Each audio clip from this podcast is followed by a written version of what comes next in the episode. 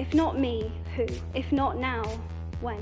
You will always be held to a different, higher standard. Combien sont-ils ceux qui, au-delà de ce qu'ils jugent comme une faute, ont su manifester aux jeunes mères célibataires la compréhension et l'appui moral dont elles avaient un si grand besoin? And to have that flame lit in a girl means that you have to value her voice and let her speak. Bonjour, je suis Émilie Dodin. Et moi, Émilie Le Guignac. Bienvenue sur Power, le podcast qui fait parler toutes les femmes. Même celles qu'on n'entend pas souvent, celles qui sont dans l'ombre. Qu'elles soient avocates, mères au foyer, gendarmes, sages-femmes ou Miss France. Elles ont un parcours, des engagements, une voix qui fait bouger les lignes pour nous toutes. Chez Power, on s'est donné comme mission de donner la parole à des personnes, connues ou inconnues. La question qui nous a motivés pour monter cette émission, c'est qui nous inspire vraiment? Pour nous, le choix était simple. C'est ma mère, ma sœur, mon amie, ou cette fille dont on m'a parlé et qui s'est accrochée à ses rêves sans jamais lâcher l'affaire. Nos inspirations étaient autour de nous. Il y aura des portraits, des histoires, des prises de parole. Bref, plein de voix de femmes qui nous reboostent et nous motivent. Power, c'est un manifeste, un objectif, une motivation, une impulsion. La force se trouve en chacune d'entre nous, il suffit de s'écouter et de croire en soi. Power, c'est moi, C'est vous. c'est nous. Bonjour à tous. Aujourd'hui, nous avons le plaisir de diffuser le second épisode créé en collaboration avec le Women's Forum. Pour celles et ceux qui ne connaissent pas, il s'agit d'une plateforme internationale qui œuvre avec de grandes entreprises, des ONG, des associations, des organismes gouvernementaux pour les droits des femmes et l'égalité des chances. Nous avons eu l'honneur d'accueillir pour ce second épisode Jamila Bella Bidi Shahid. Jamila est aujourd'hui directrice d'achat chez Procter Gamble et responsable au sein de son entreprise de l'initiative Women for Business du Women Forum. Dans cet épisode, on évoque les difficultés et inégalités que peuvent rencontrer les femmes entrepreneurs dans les différentes phases de réalisation de leurs projets, que ce soit en France ou à une échelle internationale. Alors même qu'il s'agit d'un vecteur d'émancipation et d'indépendance, beaucoup de femmes sont freinées dans la construction de leur entreprise. Jamila est une experte de ces problématiques et on a parlé avec elle des différentes solutions qui pouvaient être mises en place dans ce domaine crucial pour l'avenir des femmes, mais aussi de son parcours personnel qui, vous le verrez, est plutôt impressionnant. Bonne écoute. Bonjour Jamila Belabi Shahid, vous êtes euh, directrice euh, achat chez Procter Gamble et euh, en lead de l'initiative euh, Women for Business au sein du Women's Forum. Euh, on est ravis de vous accueillir. Est-ce que vous pouvez peut-être euh, vous présenter et nous parler un peu de votre parcours? Bonjour les Émilie. oui, je m'appelle Jamila. euh, je viens du sud de la France et précisément de Nice. Euh, mais depuis une vingtaine d'années, depuis mon embauche en fait au siège européen de Procter Gamble, euh, je me suis expatriée en Suisse et dans la région genevoise. Euh, je suis maman de trois filles âgées de 8, 11 et 14 ans. C'est beau ça. Ouais, ça- oui, elles remplissent mes jours. hein. Et, euh, et sinon, ben, j'ai des origines euh, d'Afrique du Nord. Ma maman est marocaine et mon papa est tunisien. Ok.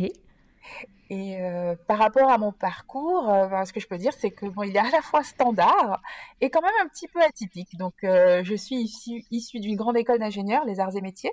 Ouais. Je suis ce qu'on appelle une Gazaret. Il n'y en a pas beaucoup, mais il y en a quand même. Et euh, j'ai beaucoup, beaucoup d'affection pour cette école, cette formation et, et le réseau. Et j'espère vraiment, vraiment que cette école va mettre les bouchées doubles pour attirer plus de filles parce que c'est une formation vraiment que je recommande, qui est, qui est humaine, qui est riche, qui est vraiment euh, bien complète. Et euh, donc c'est une formation technique. Hein. Et malgré ce profil, on va dire technique, j'ai fait plutôt carrière dans le commercial. J'ai débuté euh, dans les achats, ce qu'on appelle les, ach- les achats stratégiques chez Procter Gamble. J'ai commencé dans la division Food and Beverages. Je ne sais pas si vous vous rappelez les filles de la marque Sunny Delight. Oui. Oh, j'en Si, ai si. vu un. Alors, euh, moi, en fait, euh, j'ai travaillé pour cette marque euh, au début. J'ai développé euh, pour Procter dans les stratégies achats pour la marque, ainsi que euh, gérer les contrats cadres. Ok. Et, euh, et après cette aventure en- dans l'industrie euh, food, ben, je suis passée sur euh, dans l'industrie du packaging. J'y suis restée pendant pas mal de temps, pendant près de dix ans. J'ai touché un peu à tout, les étiquettes, les cartons, les tubes, les, pompes, enfin vraiment à tout. Et c'était assez passionnant, vraiment très intéressant. Et après ça, je suis passée dans les services, euh, donc achats indirects, donc les achats indirects, tout ce qui touche aux services. Et là, ça a été vraiment une super, euh, enfin des quatre ans super. J'ai euh, géré donc les stratégies mondiales pour tout ce qui est partenariat dans le sport, dans la musique, les célébrités, les influenceurs et influenceuses. Donc c'était vraiment, euh, bien. vraiment une super expérience. Et, et, voilà. et depuis deux ans, donc les deux dernières années, je me suis un petit peu retranchée dans une fonction qu'on va appeler centrale corporate où euh, je dessine, je, je, façonne et je gère en fait euh, les programmes sur l'égalité des genres dans la chaîne de valeur. Ok. Et ce pour Procter Gamble au niveau mondial. Ok. Et qu'est-ce que tu appelles dans la chaîne de valeur? C'est-à-dire que tu vérifies au niveau groupe qu'il euh, y ait une égalité des genres dans les différents services? Ça prend quoi comme, comme forme? Ouais, exactement, c'est ça en fait. donc, c'est en fait vraiment bon, ce qu'on appelle end-to-end, donc depuis la femme dans les fermes, enfin donc les, femmes farmers, jusque aux femmes qui distribuent les produits, que ce soit dans les villages ou autres, et vraiment en passant par de plus gros fournisseurs, en passant par les startups, donc s'assurer que dans toute notre chaîne de valeur, quelle que soit la femme qui touche à la chaîne de valeur de Procter, ben qu'on ait en fait une attention, qu'on comprenne un petit peu les dynamiques, les besoins et qu'on puisse apporter des solutions pour euh, effacer quelques inégalités euh, que ce soit. Ok. Super.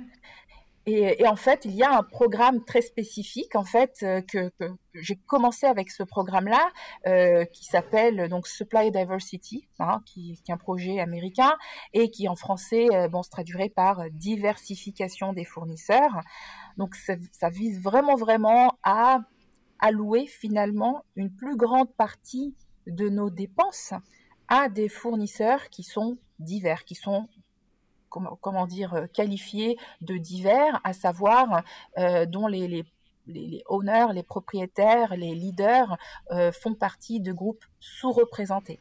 Alors aux États-Unis, c'est un projet qui est très bien défini, hein, qui existe depuis les années 70, où en fait on donne l'opportunité l'égale opportunité aux entreprises gérées par les femmes, par les minorités ethniques, les LGBT, les personnes avec handicap, visibles ou invisibles. Et en fait, depuis 2015, on a étendu ce programme qui est donc vraiment américain, mais on l'a étendu à l'échelle mondiale chez Procter Gamble. Et donc, euh, ce qu'on fait, c'est qu'on se, on pense que l'on se doit, avec le, on a quand même une, un énorme, une énorme dépense annuelle au niveau mondial, et donc on se doit de faire de la place hein, pour, euh, pour toutes ces entreprises sous-représentées dans notre chaîne de valeur. Ok, c'est une forme pour vous de discrimination positive, ou en tout cas de choix, vous privilégiez des fournisseurs qui, euh, qui, euh, qui, sont, qui, qui, assurent euh, à l'ensemble de la chaîne de valeur de la diversité, c'est ça? Oui, alors, avec une petite nuance, alors on ne parlera pas de discrimination positive parce qu'en Europe, c'est interdit. euh, on va parler peut-être de, euh, d'affirmation, euh, comment dire, euh, d'action affirmative ou d'action positive. Je trouve pas forcément les mots en anglais, mais en fait, ce qu'on va faire, c'est qu'on ne va pas allouer des contrats juste parce que le profil de l'entreprise, voilà, mais à, à compétences égales oui, euh, éventuellement. Voilà. Mais ce n'est pas automatique. Il, voilà, il y a tout un set de critères. Euh, ce que l'on va faire, donc par contre, ce que l'on va faire de façon automatique, c'est de s'assurer que ces entreprises sous-représentées aient l'accès à toutes les appels d'offres et accès une visibilité sur quels sont les besoins pour pouvoir se présenter et offrir leurs services et leurs compétences. Ok. Tu demandais tout à l'heure euh, pourquoi Women's Forum, donc comment est-ce qu'on on en est arrivé là? Ben, euh, Tout simplement, quand on a voulu étendre le projet au niveau mondial et en, spécifiquement en Europe, qui est donc la région lead après les US pour ce programme, on a cherché finalement euh, une plateforme, une plateforme crédible, hein, tout d'abord, et qui ait une forte portée, qui puisse toucher beaucoup de monde, qui puisse vraiment créer un momentum, d'accord? Et, euh, et, euh, notre choix s'est très vite porté sur le Women's Forum, Euh, je pense comme vous. Et donc en collaboration avec euh, Chiara Corazza, avec Delphine Marquet, Sophie Lambin et toute l'équipe, on a rapidement convenu ensemble de mettre sur pied ce Women for Business Daring Circle, euh, avec bien sûr l'objectif de sensibiliser sur ce sujet, hein, et aussi surtout, surtout d'amener un changement, d'amener une action concrète, d'apporter des solutions à cette inégalité en Europe. Donc là, on parle de, de, Daring Circle qui sont, qui est d'un Daring Circle qui est centré sur euh, l'entrepreneuriat féminin. Est-ce que peut-être tu peux nous expliquer ce que c'est l'entrepreneuriat féminin? Oh, moi Je pense que euh, en tant que femme, on est tout entrepreneur dans la vie. Euh, c'est une notion qui est très large. Hein. Et le plus important, c'est que ben, c'est une notion, c'est accessible à toutes. Euh, donc ultimement, l'objectif, bah, c'est de, de, créer euh, voilà sa propre compagnie, son propre emploi, créer de la valeur ajoutée, de la richesse à travers une activité. Euh, ben voilà, c'est développer, enfin c'est d'avoir un rêve et puis le concrétiser à travers euh, euh à travers l'entrepreneuriat. Donc c'est vraiment vivre quoi. C'est pour moi c'est la vie. Et par contre, ça s'accompagne également de prise de risque. Il faut être curieux, il faut être résilient, il faut être battante résiliente et battante, euh, et surtout aujourd'hui, dans le contexte actuel plus que jamais. Euh, donc voilà, c'est vraiment euh, passer d'une idée à un projet concret et, et puis rassembler les bonnes ressources autour de soi pour arriver au but. Et pourquoi c'est un combat qui est important? Ah oui, alors c'est c'est très, important pour moi. Et bon, d'un premier lieu, c'est on, le voit hein, d'un point de vue économique, c'est hyper important. Et, avoir apporté une égalité des chances, que, que l'on soit femme ou homme, eh ben c'est critique, c'est important. Et euh, peut-être euh, je pourrais partager des chiffres pour un petit peu supporter tout ça. Euh, bon, en général, dans le monde, on voit, on sait bien, il y a bien moins de femmes entrepreneurs que d'hommes entrepreneurs. Et, on le voit aussi dans la participation des, des, deux genres dans la population active on a à peu près la moitié des femmes qui sont actives aujourd'hui, alors que mm. pour les hommes, c'est euh, une proportion de 75% et plus. Et ça, c'est le chiffre dont tu parles, c'est en France ou c'est euh, dans le monde? C'est dans le monde. Ce sont des chiffres euh, qui, résonnent un peu partout. Ok. Alors, je pense que c'est lycée, c'est une, moyenne. C'est peut-être euh, sûrement différent suivant les pays, suivant euh, les pays voie de développement ou pas. Mais en moyenne, les chiffres qui ressortent le plus souvent, c'est voilà une femme sur deux est euh, engagée dans la vie active, alors que c'est trois hommes sur quatre. D'accord. Et, et, l'entrepreneuriat féminin, bah, ça fait quoi? Bah, Ça permet justement à la femme en question de créer son propre emploi et, je l'espère, en, en en se développant, créer d'autres emplois, donc pour d'autres. Hein. Euh, et je pense que ce qui est aussi important à savoir, c'est, euh, je pense que tout le monde le sait, c'est que les femmes, bah, on est différentes des hommes, on apporte des solutions qui sont différentes, qui sont complémentaires. Euh, c'est pas l'un ou l'autre, c'est les deux ensemble. Et on a donc des approches, hein, que ce soit managériales, organisationnelles ou autres, qui sont différentes. et donc, euh, ce serait dommage de se priver de cette différence, de cette complémentarité et euh, bah, surtout de, 50% des talents euh, disponibles sur cette terre. Donc euh, oui, stimuler l'entrepreneuriat féminin, pour, pour moi, c'est une évidence, et puis pour tellement d'autres, et, et, je pense qu'on on doit aller de l'avant. Quand on a commencé notre projet Supply Diversity en Europe, on a essayé de comprendre un petit peu, mais quelle est la part des femmes entrepreneurs finalement par rapport aux hommes, et on se rend compte que dans la totalité des PME, il y a quand même une entreprise sur trois qui est euh, gérée par des femmes. C'est pas rien du tout, c'est énorme. Euh, mais par contre, puisqu'on parle d'accès aux gros contrats, d'accès aux contrats, que ce soit le secteur privé comme une entreprise comme Procter, ou euh, le secteur public, hein, donc les gouvernements, les appels d'offres publics, elles n'ont accès qu'à 1% de toutes ces dépenses. Oui, donc quand il s'agit de réellement construire euh, des, gros contrats, des choses qui sont sur le long terme et qui sont aussi pérennes, il y a beaucoup moins de femmes. Exactement. Alors oui, c'est sûrement dû au fait qu'elles soient de, faible taille, qu'elles soient toujours des PME, mais on a aussi un rôle à jouer pour les aider à grandir.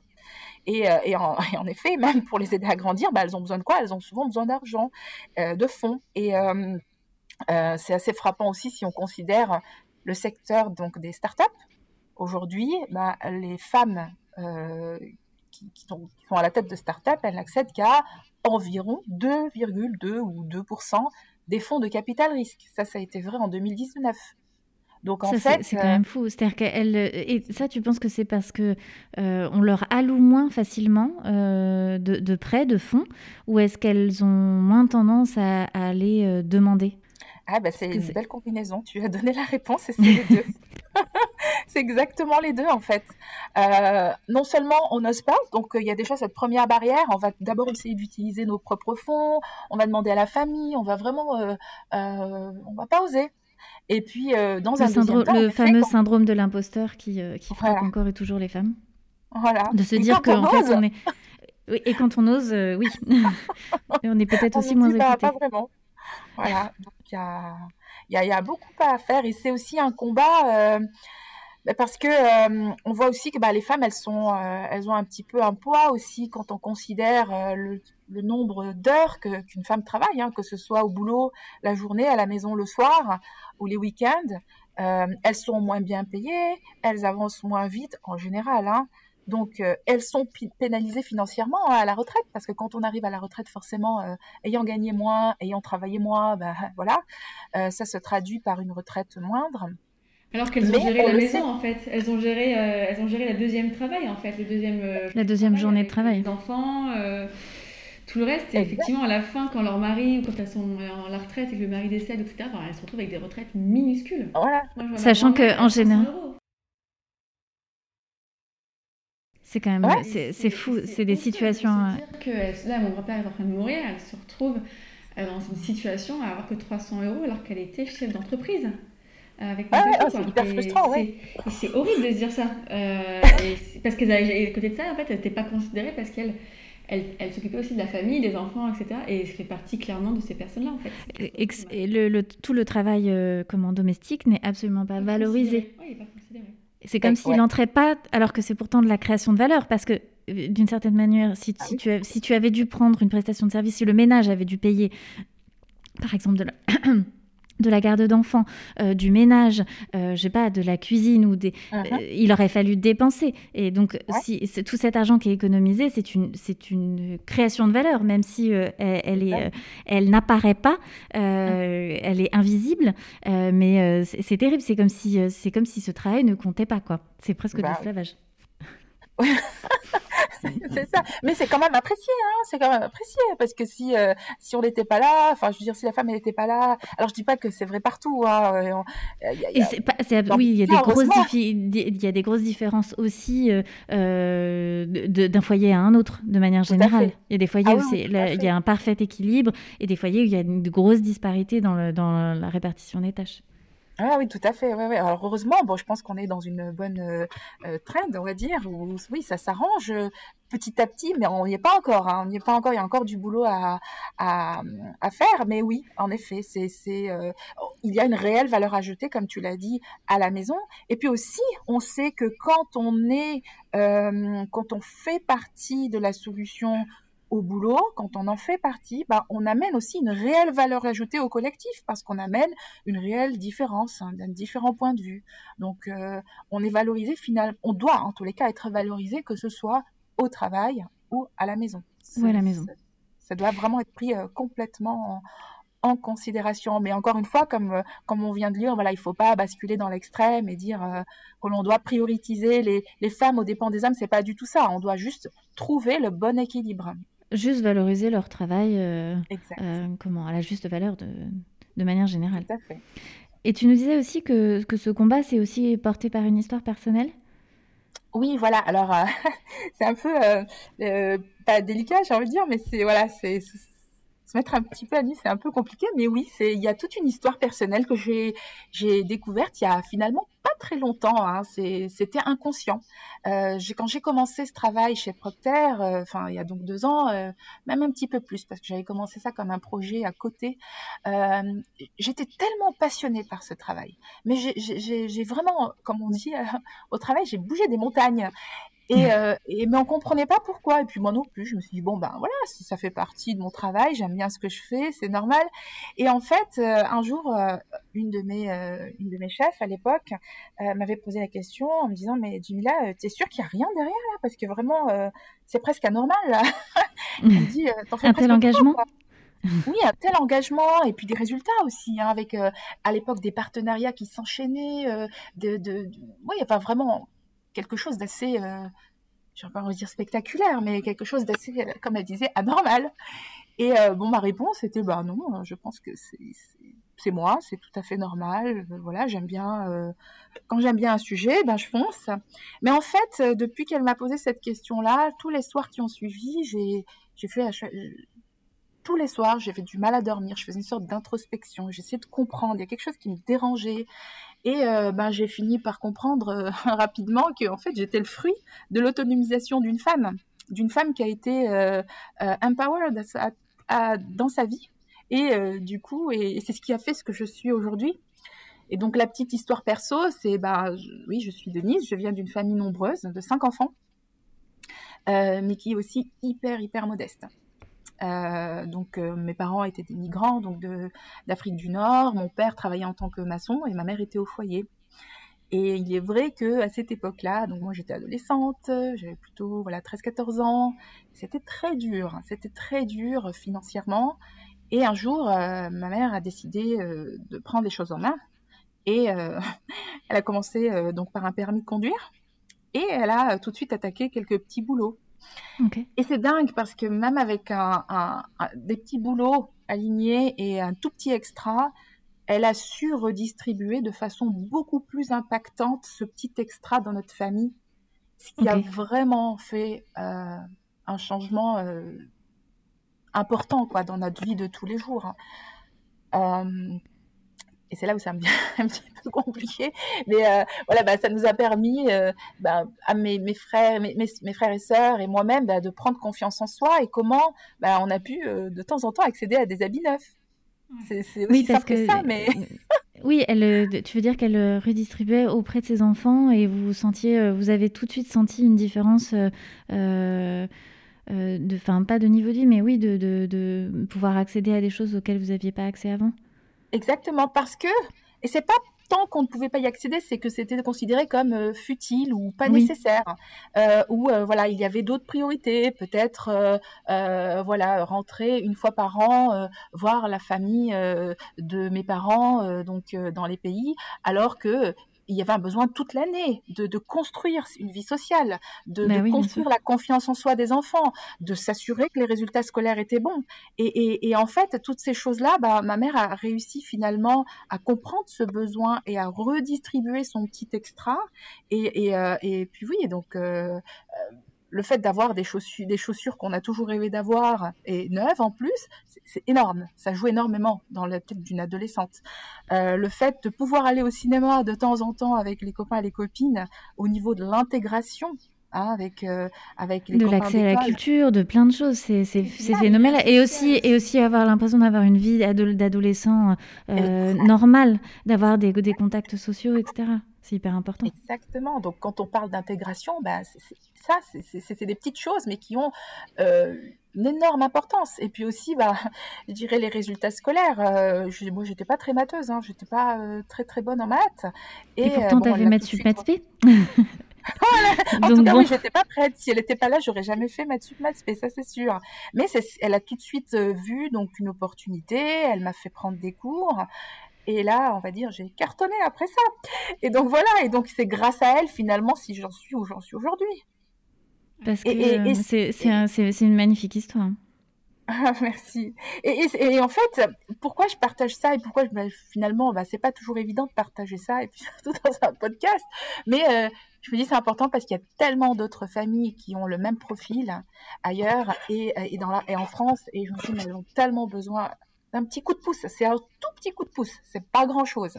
Et aujourd'hui, bah, quand on lit, moi, j'ai pas mal lu d'études qui suggèrent que les femmes, elles réinvestissent trois fois plus que les hommes dans leur famille, donc que ce soit à travers l'éducation ou la santé des enfants, dans leur communauté. Hein.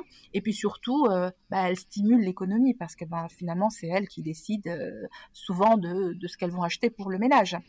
Oui, c'est vrai que c'est beaucoup les femmes, hein, donc quasiment tous les ménages, en tout cas, enfin moi de ce que je vois à titre perso, c'est souvent les femmes qui décident de, ce qu'on va acheter. Enfin, les gros achats, c'est quand même très souvent les, les femmes. Hein. Ah oui, ah bah, on a en fait euh, euh, les cordons de la bourse. Les chiffres que j'ai vus, c'est voilà, une femme euh, finalement détient le pouvoir de décision sur plus de 85% de tous les achats. Donc c'est énorme. Et alors donc c'est important qu'elle le fasse bien. Et, et en effet, en ce qui concerne l'impact dans les familles, les communautés, donc l'économie, ben, la femme, elle redistribue mieux finalement cet argent, trois fois mieux apparemment, trois fois plus en tous les cas que les hommes. Et je veux bien le croire puisque ben c'est ce qui s'est passé vécu. pour nous. C'est, en tout cas, c'est vraiment, euh, euh, c'est un exemple qui est, je trouve, hyper inspirant et hyper parlant. En fait, c'est vrai que ça explique effectivement comment est-ce qu'on peut, comment est-ce que les femmes peuvent du coup aussi euh, donner un peu d'espoir aussi à des enfants. tout peut changer en fait. Avec des petits riens, avec des petits plus. Euh, avec un petit rien. Un petit rien, je vais pas le dire le petit rien parce que c'est pas un petit rien en fait. C'est. Non, parce que c'est du travail et que ça demandait beaucoup de courage. Mais euh, par exemple, en te donnant des cours de maths, il y, a les cours que, que, que, que tu as reçus, donc euh, l'aide que tu as reçue dans une matière, mais aussi le fait qu'elle a elle te disait à travers ça qu'elle a investi sur ton avenir. Et c'est énorme. Enfin, l'impact psychologique, je suppose, pour une jeune fille, c'est fondamental. Ah, et oui, et puis, euh, et puis le fait de, se dire, bah, finalement, ma mère, elle croit en moi. Exactement. Euh, et finalement, elle me donne aussi, elle me permet d'avoir du bon temps avec nos amis. Euh, Exactement. voilà. Elle aurait très bien pu dire, bah non, finalement, je vais économiser, je sais pas, moi, je, je vais faire un projet euh, pour moi-même, mais non. Et donc, et c'est pour ça, c'est toute cette dimension en fait que quand on investit finalement dans des femmes, et je dis pas que c'est c'est vrai que pour les femmes, c'est sûrement vrai pour beaucoup d'hommes également, mais bien sûr. certaines études suggèrent que quand même euh, euh, une femme, on va dire, j'ai pas envie de dire fait plus de bien, mais redistribue mieux en tout cas, elles ont une façon. C'est pour ça qu'on est complémentaires. C'est que les hommes vont peut-être avoir une, autre vision, peut-être d'autres stratégies de manière générale, si on peut dire les hommes de manière générale, parce qu'il y a surtout des individus. Euh, et que justement, nous, on est complémentaires. Il faut ni trop de l'un ni trop de l'autre. Il faut simplement euh, quelque chose de partagé, euh, un peu des deux, un peu des deux visions. Voilà, qu'elles aient leur chance, voilà, qu'elles aient leur chance de euh, euh, être amené à redistribuer un quelque chose. Et donc, euh, et, puis voilà. Et donc, c'est vrai que quand on y pense, oui, ça peut être un rien ou un, ou un, petit peu beaucoup plus, mais, mais, mais on a tous un rôle à, jouer. et c'est dingue, ça peut être, voilà, on sait que tout le monde va y gagner. On sait que quand une femme va être euh, autonomisée, ben, tout le monde y gagne, que ce soit elle, que ce soit sa famille, que ce soit la communauté, que ce soit l'économie locale. Et puis finalement, euh, à un niveau macro, ben, voilà, ben, c'est toute la planète qui gagne. Et, euh, et en fait, comment est-ce qu'on peut imaginer participer à, à, une solution? J'ai beaucoup aimé, on a récemment, chez Procter Gamble, comment dire lancer euh, une nouvelle stratégie égalité et, intégration. D'accord. Et euh, j'ai beaucoup aimé le framework en fait euh, qui a été utilisé. Et je dirais que ça correspond bien avec la discussion, à savoir que tout le monde a un rôle à jouer. Et, donc, si on considère une entreprise, déjà, elle a son rôle à jouer avec ses employés. Hein, donc, c'est basique. Hein, c'est à l'intérieur de ses propres murs, elle se doit cette entreprise de s'assurer que il y ait une bonne représentation. Euh, et qu'on ait non seulement une, égalité et une bonne représentation aussi de nos consommateurs finalement. Il faut qu'on puisse comprendre nos consommateurs au final. Donc avoir une bonne représentation à l'interne et une représentation égale, critique. Mais il n'y a pas que la représentation. Il y a aussi euh, bah, le salaire. Et on sait que bah, on n'est pas encore arrivé, mais euh, avoir un salaire égal pour des compétences et un niveau égal, enfin travail égal, donc c'est hyper important. au niveau décisionnel aussi, euh, s'assurer que l'on ait une, représentation égale au niveau euh, euh, des boards, des exécutives, etc. C'est hyper important. Et donc chez Procter, donc il y a cet accès sur justement à ce focus, on va dire, sur l'interne. Et là où il y a des écarts, ben voilà, il va falloir venir avec un plan d'action. Parce que forcément, personne n'est parfait et on a tous des écarts. Euh, mais euh, il y a aussi, en fait, à travers nos marques, et ça, c'est la chose que j'aime le plus, j'ai envie de dire, c'est qu'à travers nos marques, ben, en fait, nos marques sont quand même assez ce sont des grosses marques. Et Procter est l'un des plus gros annonceurs au monde. Oui, parce que si on juste, parce que peut-être les, toutes les personnes qui nous écoutent connaissent pas forcément Procter et ah Gamble, mais c'est une, une, énorme entité qui possède plusieurs marques. Tout à fait, et dans différentes euh, euh, comment dire, industrie, j'ai envie de dire. Oui, parce qu'il y a autant, par exemple, oui, des lessives que euh, de la cosmétique, par exemple. Exactement, et quelques marques, hein, juste pour, pour que ça résonne mieux avec l'audience. C'est donc tu as Ariel dans la lessive, Dash, tu as Gillette, ouais. tu as Pantene, Herbal Essence, Head and Shoulders, Oral B. vraiment, c'est très complet. Il y a il y a Monsieur Propre euh, qui lui fait les tâches ménagères apparemment. Oui. Et c'est un homme. non, mais c'est à, à, noter et c'est à souligner. Avec un t-shirt moulant. voilà, exactement. donc voilà, donc c'est assez. Euh, donc c'est toutes ces, ces, ces, marques et, et, comme bon, Procter est un des plus gros annonceurs au monde, donc euh, on, on, dépense énormément au niveau publicité. Et ces marques sont utilisées par des milliards de personnes par jour, et nos pubs sont vues par autant de personnes chaque jour. Donc c'est énorme. Donc on a de quoi faire, on a de quoi véhiculer un message donc constructif et positif, et on peut aussi aider à changer les mentalités. Et, euh, d'ailleurs en France, il y a une, une, une campagne qui s'appelle Ariel partage des tâches oui, bien sûr. Si, si, on l'a vu passer. Si, si, on l'a vu passer si. sur, surtout sur l'influence. Sur, l'influence, nous, on en a vu pas mal, ouais. C'est sûr qu'en fait, ce que tu dis, c'est qu'à la fois en interne, au niveau de l'entreprise, vous, vous avez aussi cette façon de changer les choses. Mais aussi, mhm. vu que vous avez, comme tu le dis, euh, le côté publicitaire et le côté marque, c'est aussi à vous qui pouvez transmettre les messages, en fait, et pouvoir changer les, faire changer les mentalités au quotidien. Et et c'est vrai que quand on voit aujourd'hui euh, euh, ce, qui, vraiment impacte l'esprit des gens au niveau euh, sociétal, les, publicités ont un poids ah énorme. Bah, c'est tout ce qui fait partie aussi de, de, cette pop culture et du féminisme à, l'aune de la pop culture et qui est, aussi hyper intéressante. Et, et, quand tu vois des pubs aussi, bon, pas, pour citer également Nike qui peut parfois s'engager, etc. Alors bien sûr, voilà, ce, ce sont des entreprises qui sont derrière, mais ce sont des messages forts qui peuvent être vus et intégrés par, euh, par les femmes et par les hommes d'ailleurs aussi. Quand tu vois d'ailleurs les publicités qui actuellement, par exemple Intermarché qui fait des campagnes de pub qui n'ont rien à voir avec ce qu'ils proposent, en fait, ils vont faire euh, un veuf qui parle, qui essaie de refaire reproduire la recette de sa femme qui est décédée, etc. En fait, ils font des recettes, c'est des petites histoires en fait, mais ça marque les gens parce que ce sont des belles publicités. Et ça change, ça change l'état d'esprit. Par exemple, des pubs de Noël. Je ne sais pas vous ce que vous en faites, mais il y a tous ces messages-là parce que les gens les regardent, parce qu'elles sont longues, elles sont souvent belles au niveau de Noël, où on tire sur l'émotion. Et c'est vrai que Exactement. après tu retiens plus facilement la publicité. Et donc effectivement, si tu proposes un message qui est positif et qui fait changer les choses, tu vas peut-être réussir à, faire aussi changer les choses pour les personnes euh, qui te, qui te regardent en fait. Ouais, non, exact. Et puis en plus, alors avec les nouvelles générations, bah, elles s'attendent que les marques prennent position. Exactement. Et elles s'attendent à ce que les marques euh, euh, corrigent un petit peu le tir. Il y a une énorme attente à ce niveau-là. Donc euh, il faut enfin c'est un must quoi. On peut on peut pas négliger ce point de vue. Et, et d'ailleurs juste oui en effet il y a eu une étude. C'était quand? C'était je crois l'année dernière. En fait cette, le partage des tâches, cette campagne a commencé en Inde. Et je crois qu'elle a commencé il y a deux ans ou trois ans, je me rappelle plus très bien. Mais et, euh, et donc en Inde, l'année dernière, il y avait une petite étude qui avait été faite pour savoir finalement est-ce que ça, ça a changé les choses. Et alors les hommes indiens qui au départ pensaient à 79% que les tâches à la maison étaient exclusives aux femmes, aujourd'hui ils ne sont plus que 52% à le penser. Ah ouais, ça change, c'est bien. C'est une vraie façon en fait d'éduquer les gens aussi dans les pays euh, comme euh, effectivement comme l'Inde où la femme, elle, la place de la femme est quand même euh, pas la meilleure pour l'instant. Mais c'est bien. Oui, alors oui, il y, en a tellement, et en effet, et je pense que en ce qui nous concerne, on, consacre de plus en plus une bonne part justement de nos budgets à ce genre de de de, de, ouais, de vidéos, de publicité, de campagne.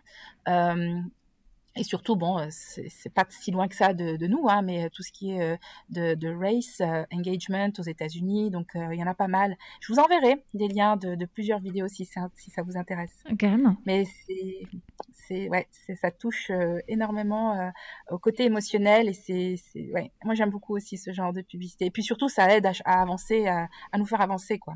Exactement. Et euh, il y a encore un autre vecteur en fait où, on peut avancer, où on peut faire changer les choses. Euh, ben, finalement, ça revient encore à, l'économie et puis à la redistribution euh, finalement de j'ai envie de la richesse. Et aujourd'hui, ben, une entreprise comme Procter, elle travaille avec à peu près 60 000 fournisseurs dans le monde. Hein. C'est énorme.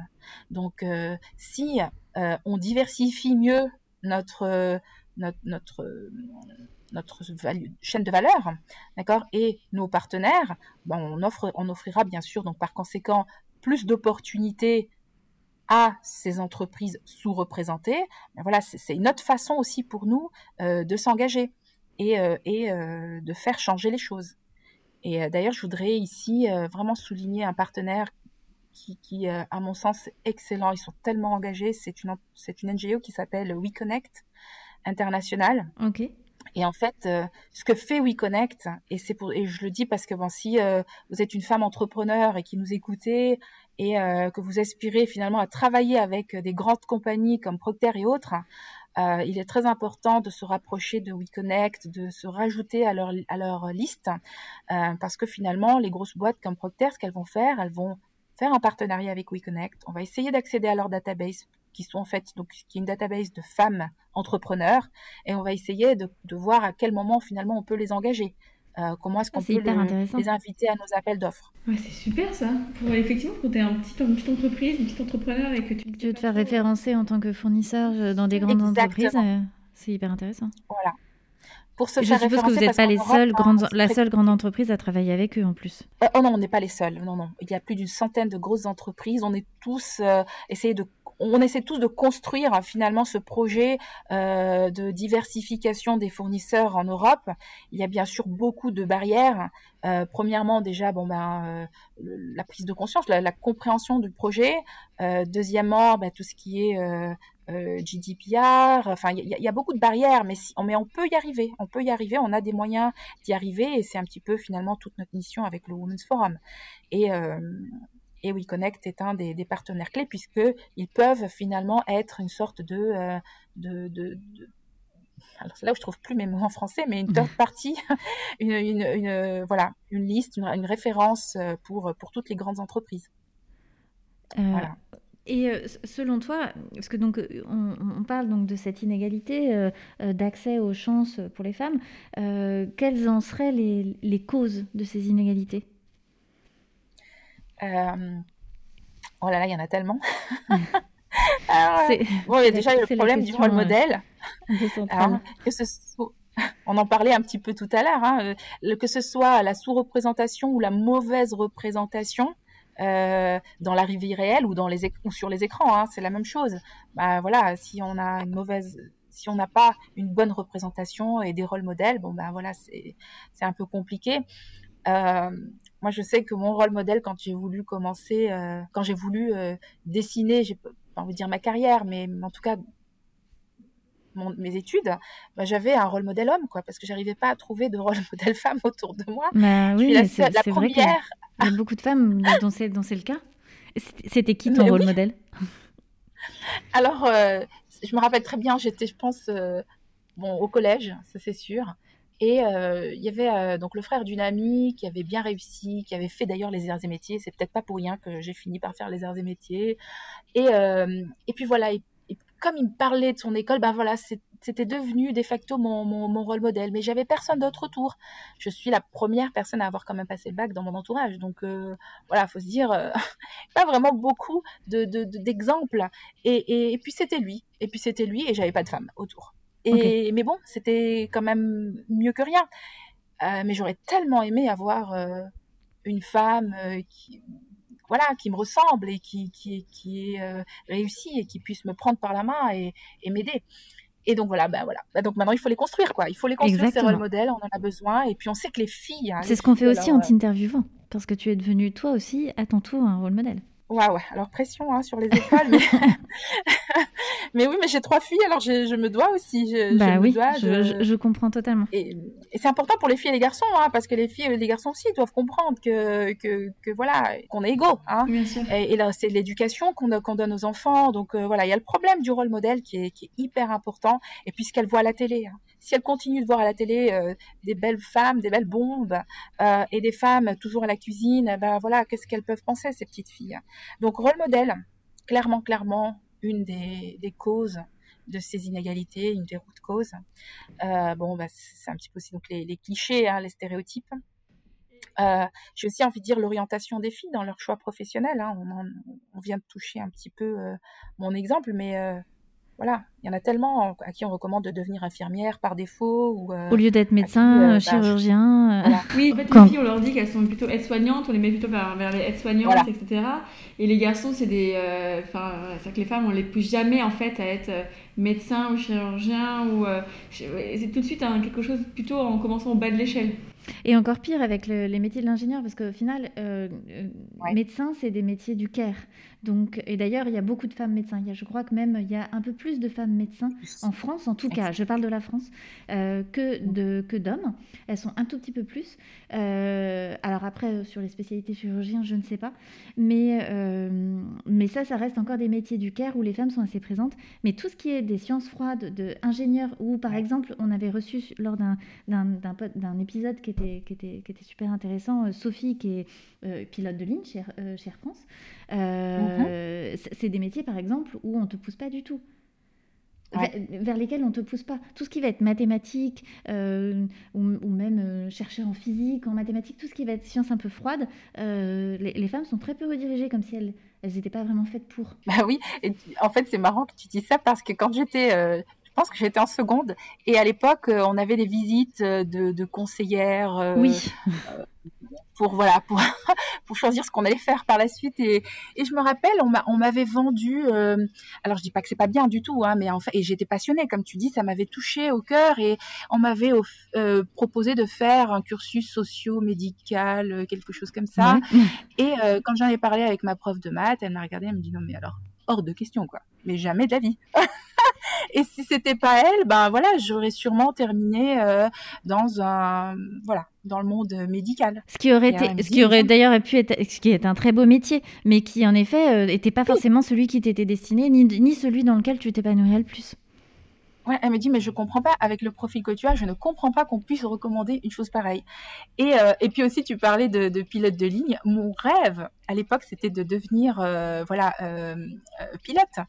Et mais j'avais une myopie et puis à chaque fois que j'en parlais, euh, tout le monde se moquait de moi en me disant non mais jamais jamais je monterai avec toi dans un avion.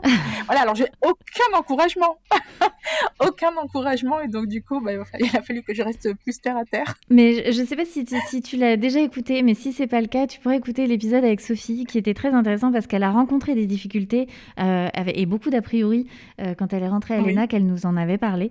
Euh, C'était un épisode intéressant de comment est-ce qu'elle a réussi à, à surmonter en fait euh, ces difficultés-là. Donc euh, c'était ouais, je, je l'écouterai bien volontiers. voilà, et puis, euh, ouais, et puis aussi, il y a- il y a donc l'éducation, hein, on en a parlé un petit peu tout à l'heure. euh, comment est-ce que finalement on éduque nos filles et nos garçons euh, Aujourd'hui, on les. Enfin, on- quand même, en grande majorité, on les éduque un petit peu différemment. Et euh, alors, c'est vrai que dans les pays en voie de, dévelop- de développement, ça c'est pratiquement sûr. Euh, mais on, est, on a aussi des exemples pas très loin de chez nous. Enfin, je sais qu'au travail, on avait un collègue, donc euh, un collègue donc qui vient des pays nordiques. Donc, on se dit a priori, voilà, c'est plutôt Oui. égal à la Égal, ouais. maison. Et, c'est quelqu'un bah, qui en plus milite pour l'égalité des genres au travail. Et euh, un jour, on, on était assis et puis on discutait et puis euh, il- a un moment et il nous dit mais mince alors en fait je viens de réaliser que que alors que je milite ici au travail pour l'égalité des genres, la façon dont j'éduque mes enfants est assez différente. Ma fille, bon bah si elle a euh, une note plutôt moyenne en maths, je vais pas m'exciter. Par contre, si c'était mon fils, ah bah je vais je vais vraiment essayer de comprendre euh, comment l'aider.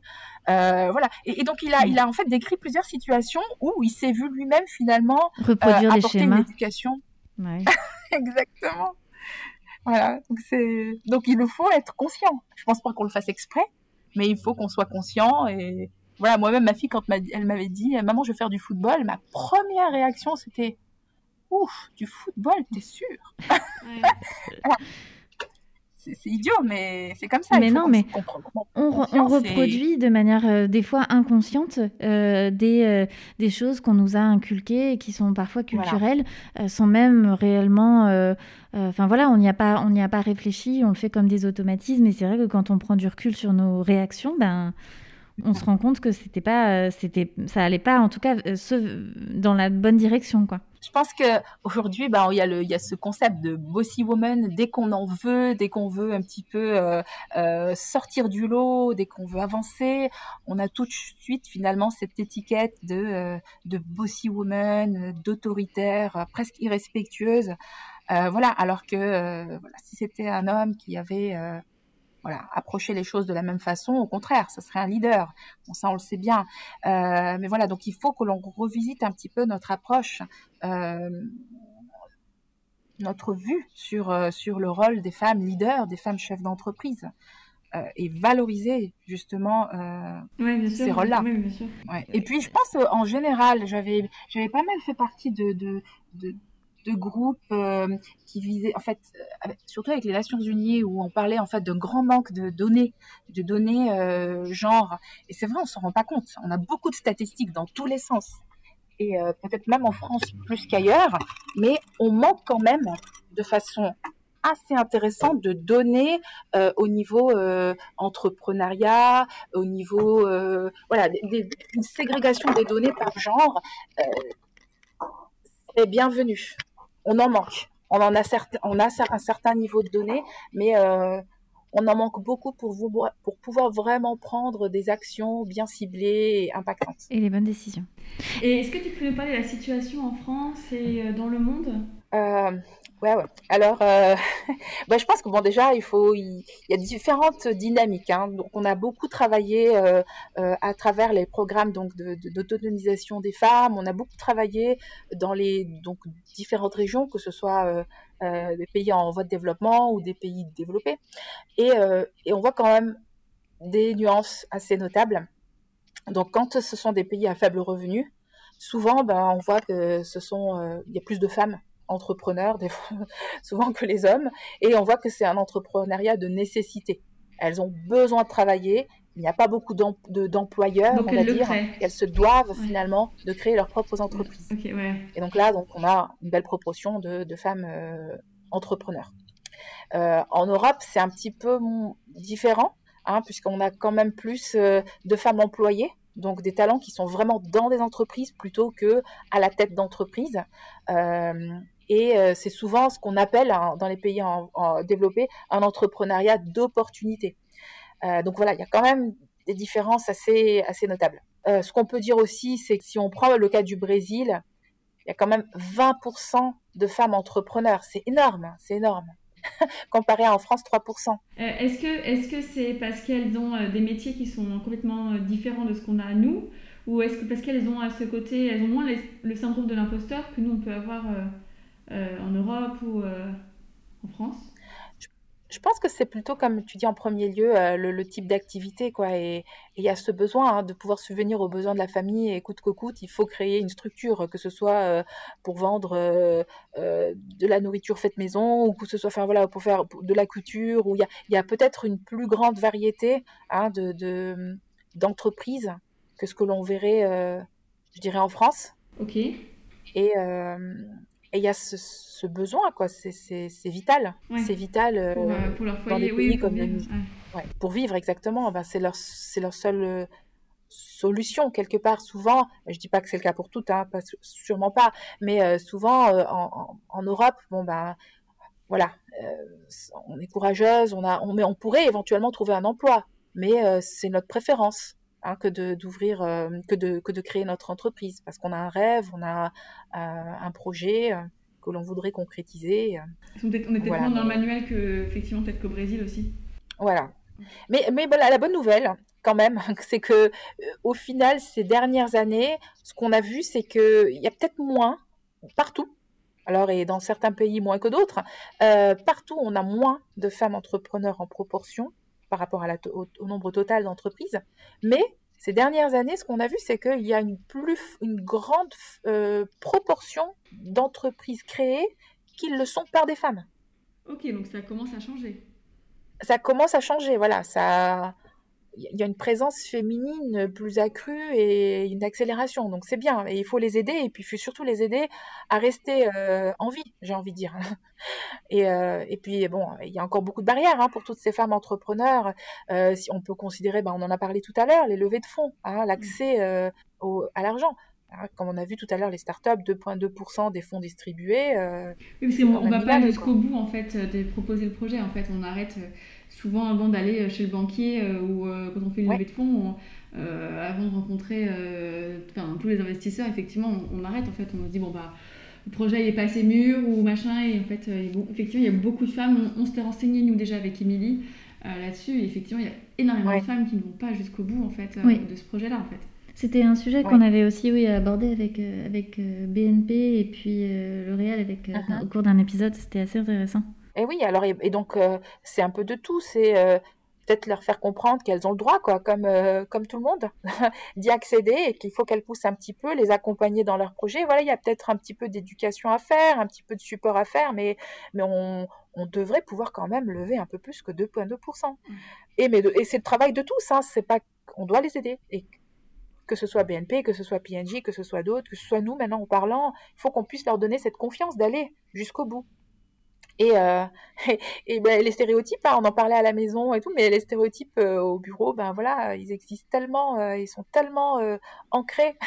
je, je, me rappelle d'une d'une agence avec qui je travaillais, et donc à la tête, c'est une femme.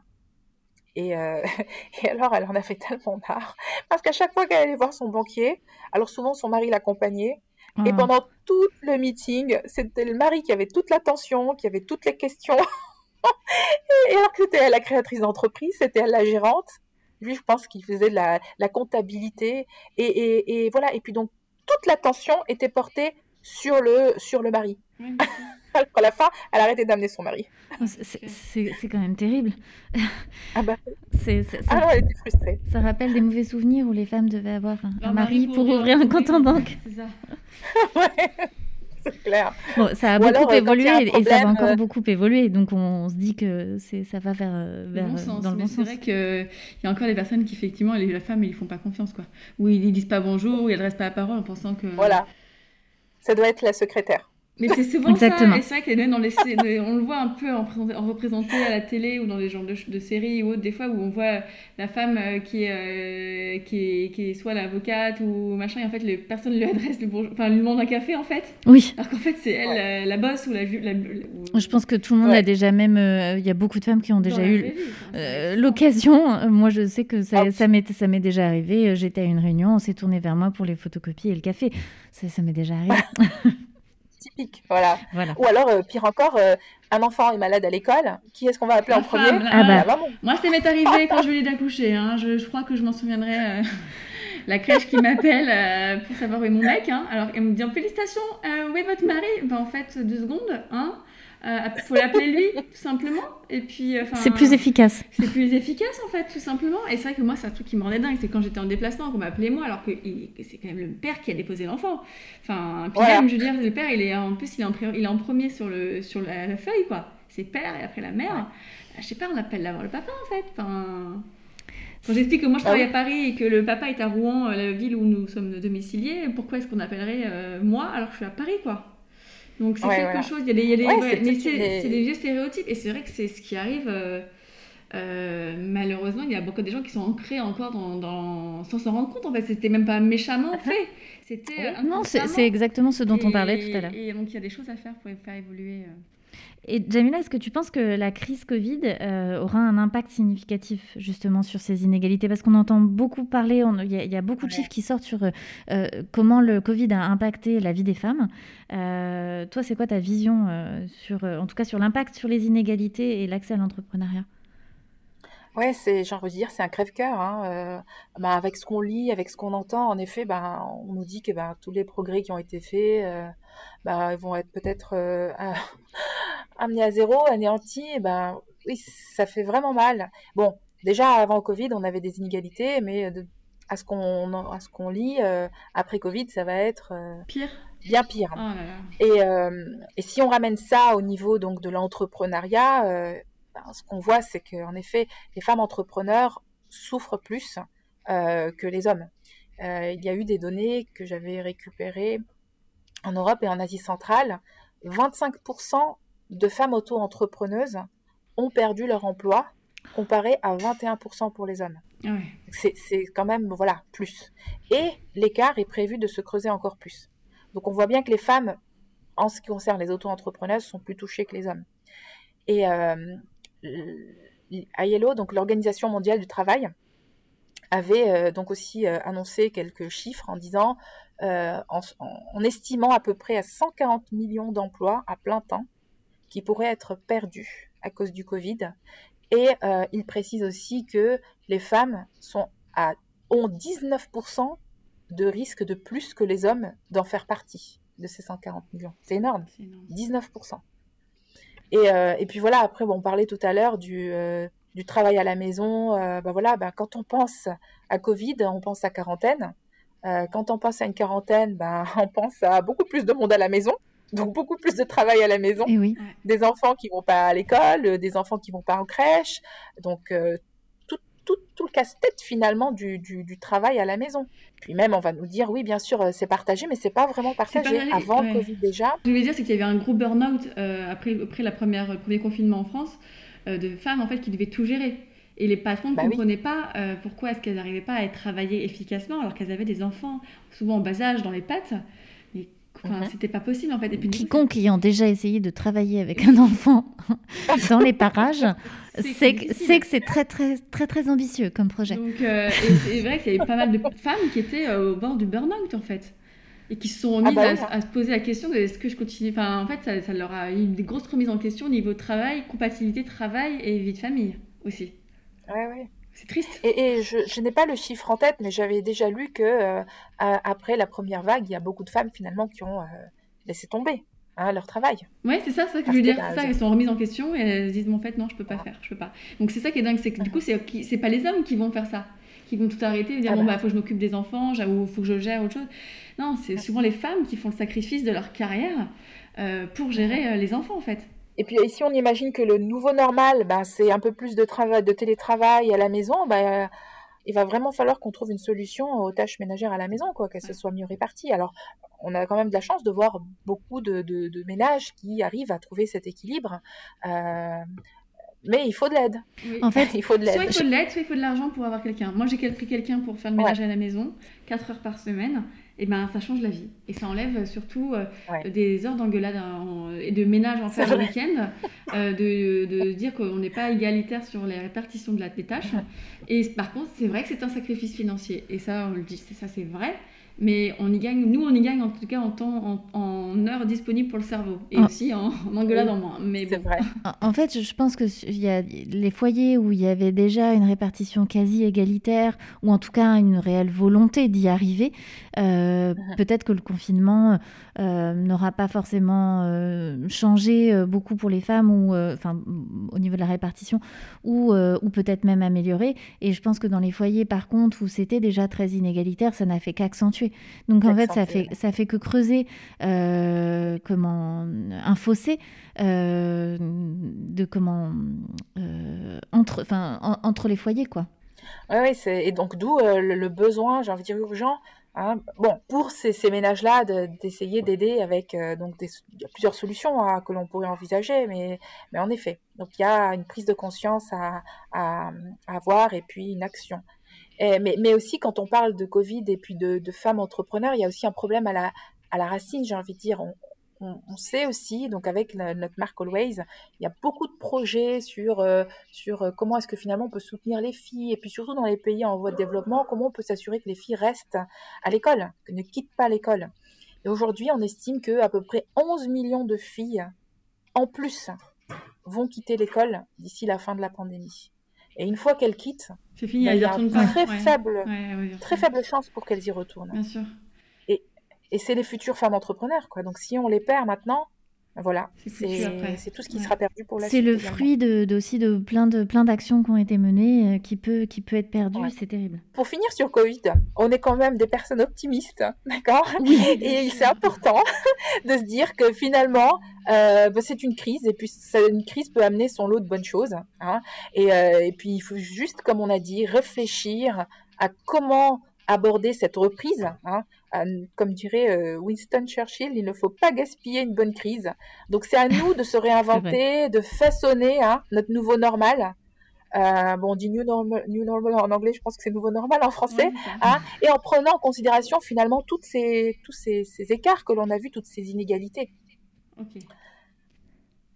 Donc, euh, restons optimistes, on va y arriver. Oui, pour le Romance Forum, comment est-ce qu'il articule du coup son action autour des Daring Circle? Est-ce que tu peux nous expliquer en quoi euh, cela consiste? Oui, bien sûr. Bon, en fait, alors, euh, ben, le Women's Forum, comment on connaissait le Women's Forum? C'était cette fameuse plateforme euh, qui invitait donc vraiment des thought leaders sur des, sujets assez pointus, assez critiques, qui touchent la femme.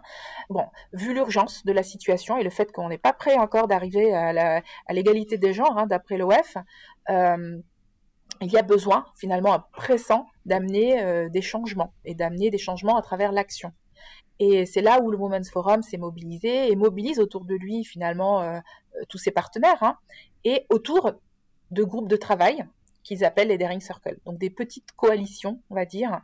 et donc chaque coalition aujourd'hui réunit différentes personnalités Hein, donc qui viennent, qui proviennent de différents secteurs d'activité, que ce soit le public, des institutions publiques, que ce soit le privé, hein, des entreprises comme Procter, BNP, euh, des experts en la matière, comme euh, comme par exemple une Suzanne Beagle qui est vraiment l'experte en genderless investment, donc tout ce qui est investissement sur dans l'entrepreneuriat féminin, euh, les académiques hein, comme HEC, euh, et, puis, et autres, les institutions comme UN Women, comme euh, WeConnect. Donc on amène vraiment finalement euh, une équipe très euh, diverse et complémentaire pour essayer de concrétiser un plan d'action et, et puis d'y aller.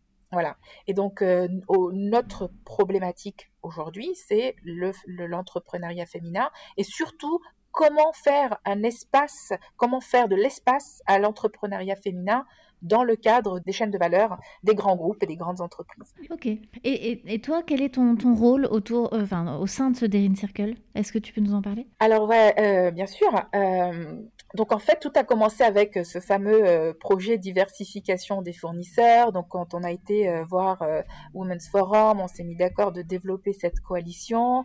Et donc, mon rôle aujourd'hui, ben, c'est donc voilà avec la, avec l'équipe du Women Forum, on définit la stratégie, on définit les plans d'action, on s'assure que l'on a les bons euh, les bons partenaires autour de la table. Dès que l'on identifie une opportunité, un gap, bah on, travaille, on s'active à, à, finalement inviter les, les, bonnes personnes. Et puis voilà, et on s'assure du bon avancement euh, du projet. Après, euh, on s'assure également que on tient promesse et que l'on délivre ce que l'on notre mission. Hein, à savoir, euh, premièrement, créer finalement une prise de conscience du problème, euh, mettre en évidence, et surtout pour l'Europe, pour la France, les chiffres. Hein, parce qu'encore une fois, tout à l'heure, on a parlé du problème de ségrégation des, données euh, euh, par genre. Ah on, a encore du mal aujourd'hui à trouver des données qui soient vraiment euh, claires et qui est facilement exploitable. Mais voilà, donc mais déjà, notre, première, notre premier élément livrable serait la prise de conscience du problème, mais également l'opportunité que ça représente. On a parlé, on a dit que les femmes, c'était quand même 50% du talent disponible, qu'elles sont complémentaires, qu'elles sont très brillantes.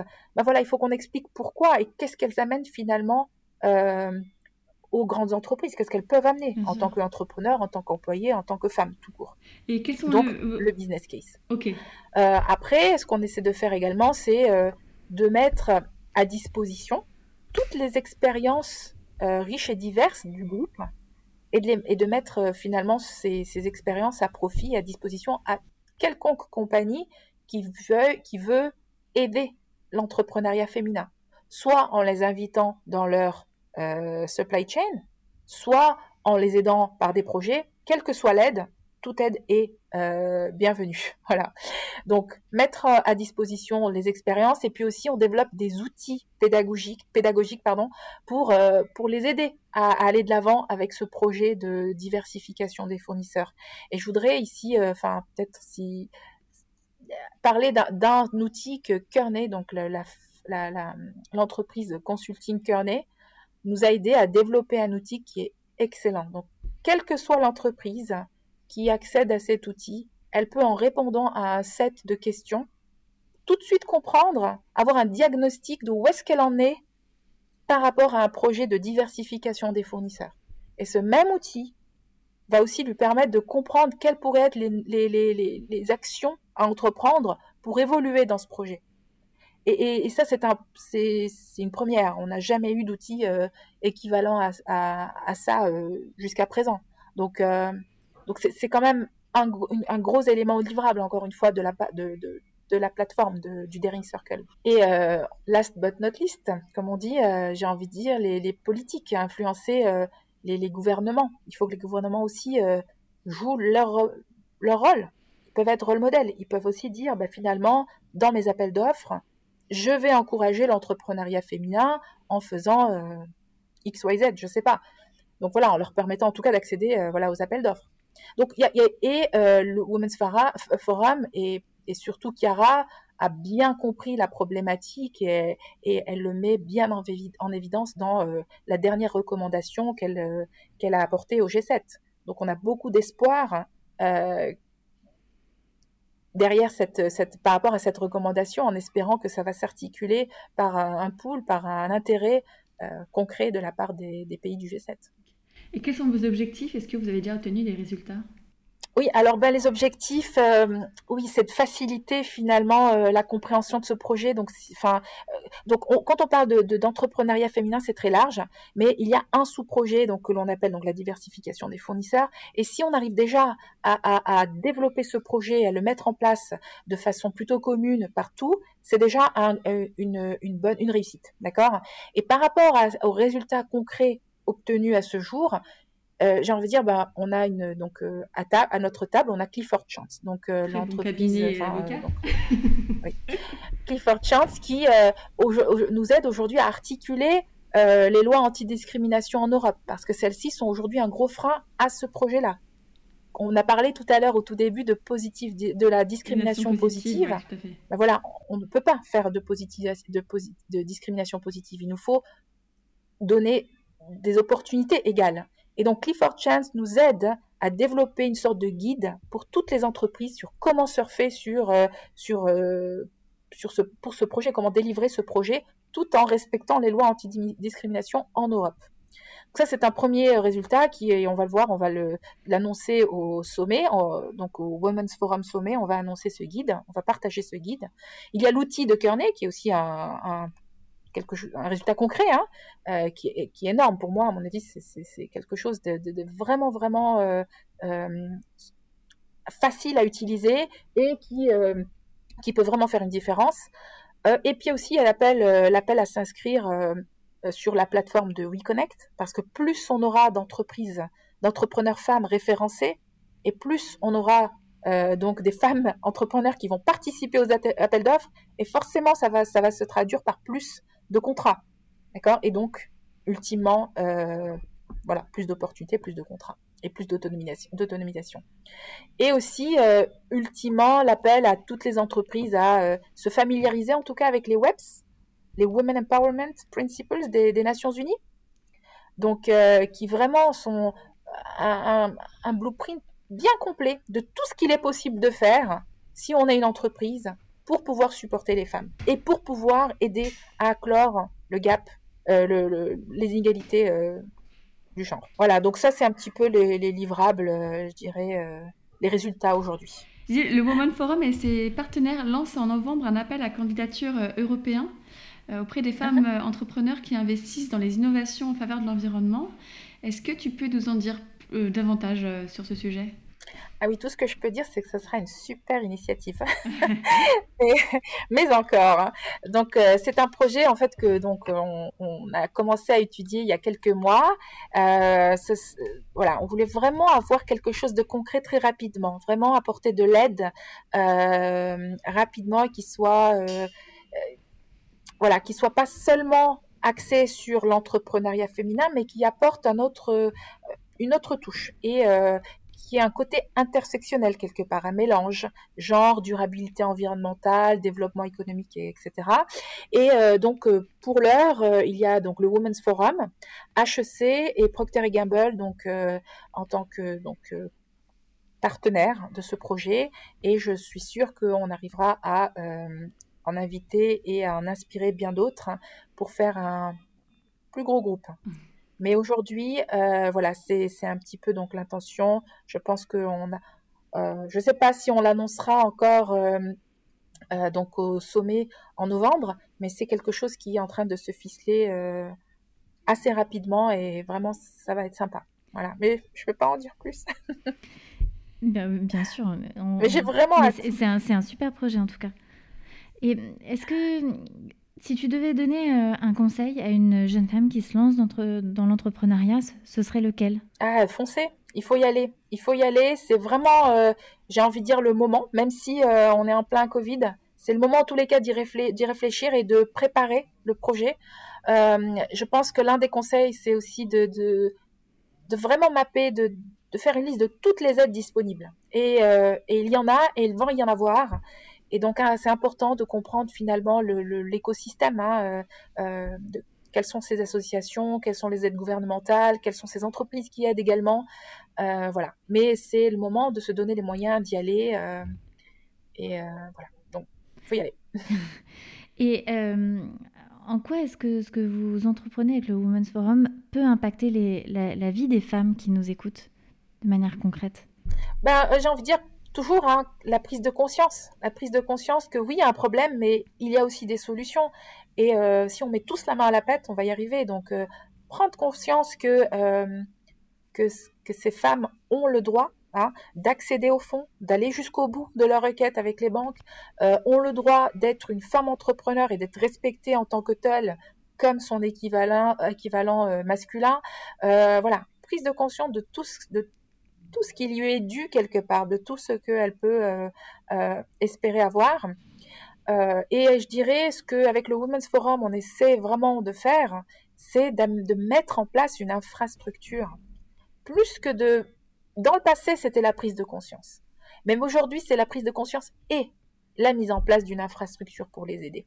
Et c'est pour ça que ce projet, ce Daring Circle, vraiment, la, la mission clé, c'est construire cette infrastructure, que ce soit à travers les, les, lois, les politiques, donc les, les policies, que ce soit à travers euh, les fonds d'entreprise, euh, à, travers l'expertise d'associations. Donc quand on met tout ça tout ensemble, euh, donc les connaissances, donc l'expertise, comme on a dit, les, les outils, voilà, créer finalement un toolkit pour que n'importe quelle entreprise ou femme entrepreneur puisse euh, faire sa part du boulot. Mais tout le monde doit participer.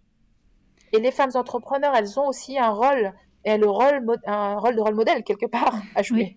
Et euh, du coup, pour finir avec, avec Émilie, on aime bien poser des questions un peu plus personnelles euh, sur, dans Power. on voulait savoir comment est-ce que toi, tu arrives à trouver l'équilibre entre vie professionnelle et vie personnelle? Ouais, alors moi j'ai aussi un petit peu triché, hein, parce que euh, bah, à la maison j'ai aussi quelqu'un que j'ai un petit peu, euh, voilà, aussi euh, acheté un petit peu une, une tranquillité, un petit peu de tranquillité, voilà. Mais sinon, en fait, en ce moment même, à cause du Covid, donc on n'a personne. Mais j'avoue, j'ai beaucoup de chance. J'ai, c'est pas une question qui se pose. Les, les, les tâches sont bien partagées. J'ai envie de dire que pour l'heure, ça fonctionne bien. Bah, tant mieux. on a pourvu que ça dure, hein, parce que là. Euh, et, bon, on en a parlé à, plusieurs reprises au, sein de, cours de l'épisode, mais euh, on, sait l'importance des rôles modèles. Est-ce que toi, dans ta vie, il euh, y, a, des femmes qui ont particulièrement compté, qui t'ont particulièrement inspiré par leur action? Oui, alors en fait, j'ai envie de dire, il y a différents types de rôles modèles. Hein. Il y a finalement, pour moi en tout cas, j'ai vu des rôles modèles qui m'ont vraiment aidé à développer le côté humain. Et là, c'était vraiment dans ma famille. J'ai eu la chance d'avoir une tante merveilleuse et une mère et une marraine qui m'ont vraiment aidé et qui m'ont aidé à apprécier et à supporter le capital humain, quelle que soit la personne, vraiment apprécier, respecter. Euh, et ça, ça n'a pas de prix puisque finalement, c'est vraiment la fondation. Euh, ensuite, d'un point de vue, euh, on va dire carrière, comme je l'ai dit tout à l'heure, j'ai pas eu cette chance d'avoir euh, euh, une femme rôle modèle. bon, mais voilà, j'ai eu des hommes rôle modèles et puis j'espère qu'on en trouvera, que j'en trouverai beaucoup plus. Mais oui, mais je cherche, je cherche, je cherche et j'ai envie de dire, il y a une, une, phrase qui m'a beaucoup marqué la première fois que je l'ai entendue, c'était aux États-Unis If she sees it, she can be it. Donc si elle le voit, elle peut le devenir. Et, voilà, et ça m'avait marqué, c'était le Gina Davis Institute qui avait en fait euh, annoncé cette phrase et ça m'avait vraiment beaucoup marqué. Donc voilà, je tenais à, le partager. Donc si jamais je, voulais le traduire, c'est ouais, c'est ça. Si elle le voit, elle peut l'être. C'est une très belle phrase. C'est pas si euh, bien traduit que ça, mais, euh, non, mais si. on, a, compris les grandes lignes. Et de c'est de l'importance. Des exemples, des gens qui, nous, qui, qui, qui, ont tracé la voie avant nous pour nous, pour nous faire comprendre qu'on peut le faire.